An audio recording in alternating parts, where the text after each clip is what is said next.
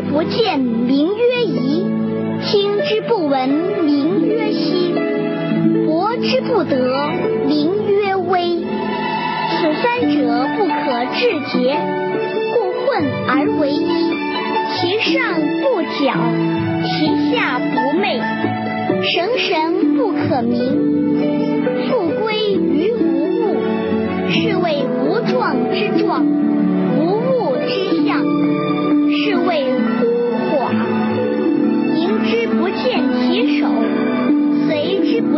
其后，知古之道，以御今之有，能知古始，是谓道纪。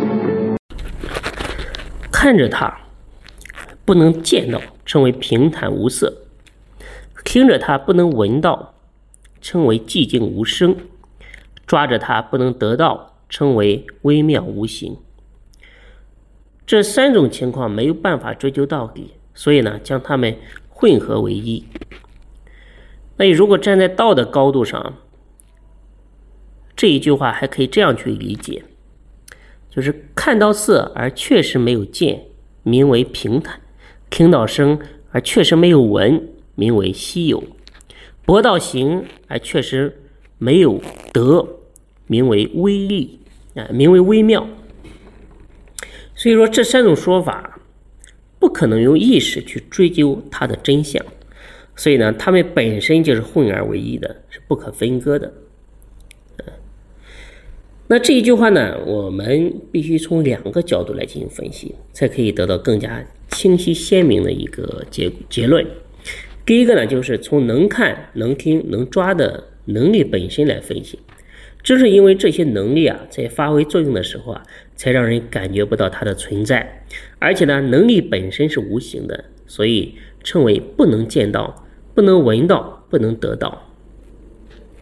那第二呢？从所见、所闻、所得的外界的现象来分析，因为外相都是假象。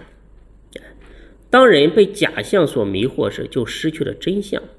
所以，因此呢，称为看着、听着、抓着，而不能见闻和得到，就是已经看到、已经听到、已经抓到的假象，也是由幻化而出的，并不是真实具有的。明白了吧？所以真相无形，能看的能力和所看的外境是一不是二，迷时见假，觉时见真。那视之不见，始终呢都在用它看，看到的还是它，不是看不到它，而是看到了不去认识，因为它本身无色。那么有色的现象是什么呢？也是道，是道的组成部分，但已经是妄心所衍生的假象。正是这种假象的障碍，蒙蔽了人的眼睛，让人视之不见。名曰疑，有相的真实本体也是平坦无色的，因为道无生无灭，听之不闻，永远都在用它听，听到的也是它。不是闻不到它，而是因为闻到了不知道，因为它本来是寂静的。一切声音都是出自于道的本体，没有寂静无声的本体，就无法准确的产生和辨别各种声音。可惜呢，正是因为听到了妄心所变现的声音，而听不到寂静的心声。名曰息，嗯，道体本来空寂无声，能听没有。迷于所闻，即为稀有；博之不得，哎，就是无时无刻不在用着它，抓在手里的仍然是它，但是呢，却得不到它。为什么？因为人整个生活在一个巨大的假象当中，当这个假象又不被承认，恰恰呢，利用一个假冒伪劣的工具在鉴别，得出的结论当然更假。这个工具呢，就是我们的身体感官和意识。那人的感觉器官是由造作业障所变现出来的，就相当于说，本来就是造假的人，又怎么可能造出正规的产品呢？但是呢，人们相人们相信自己的感官，习惯于依靠感官来鉴别、鉴定一切事物，而不知道得出的结果早已是面目全非，还不可动摇地认为这些结果是真实可信的。这就是迷人和众生最可悲的地方，也是最值得怜悯的地方。名曰微，一切物象都是微妙无形，都从一心中来，所以了不可得。此三者，哎。是什么呢？是眼睛、耳朵和人正在利用的身体感官。为什么不可以用来追究？第一呢，因为这些伟劣的感官，眼前和还不具备追究的能力。用迷惑的意识去追，只会越追越糟糕。第二呢，这三种情况实在是追无可追，追无所追。因为去追究根本不存在的东西，就是呢。捕风捉影，所以呢，暂时没有办法去推究事事实本来是清楚的，但是呢，只能混为一体的放在这里，等到以后呢，你明心见性了，再来慢慢的探讨。实际上呢，三种情况就是一体，它们来自于同一个源头的能力所发挥的不同的作用，因此呢，产生了不同的现象。拿这个古老虚无的道来抵御人们今天所占有、所建立的这个思想，能够知道远古的开始，称作掌握了道的纲纪。古之道可以从道的本体和道所显示的相相状两个方面来看。今天的人啊，不管在什么时候啊，心中所建立的都都是有的观念，而且没有什么力量可以撼动和改变它。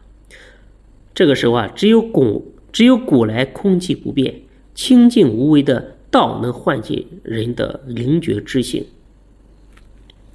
从这个流逝的事物啊，去深入的观察世间万象的生灭规律，让人从中体悟到不变的真真相，让人们深知的确有一个永恒的道是存在的，而且万事万物都由它生。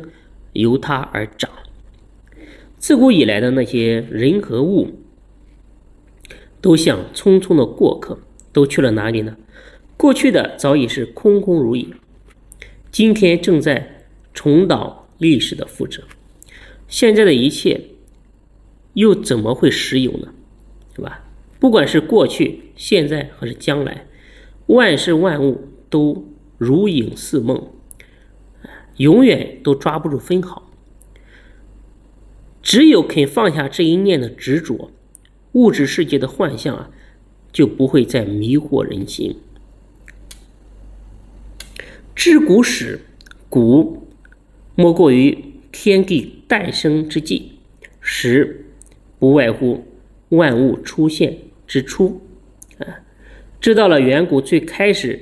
天地万物的出处，也就对道这个本源啊有了明确的一个概念。